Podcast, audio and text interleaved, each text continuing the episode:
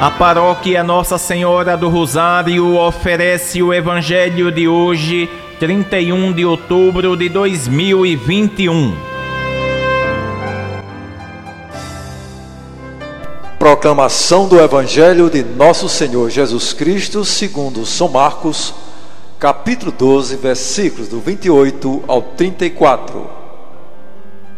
Naquele tempo, um escriba aproximou-se de Jesus e perguntou: qual é o primeiro de todos os mandamentos?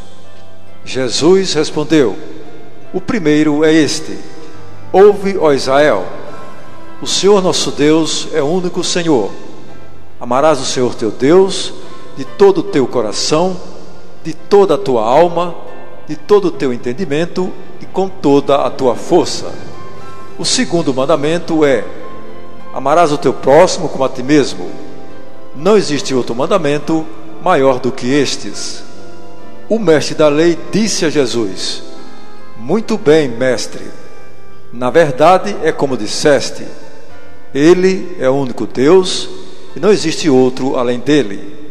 Amá-lo de todo o coração, de toda a mente e com toda a força, e amar o próximo como a si mesmo, é melhor do que todos os holocaustos e sacrifícios.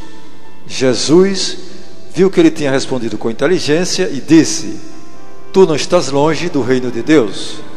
E ninguém mais tinha coragem de fazer perguntas a Jesus. Palavra da salvação.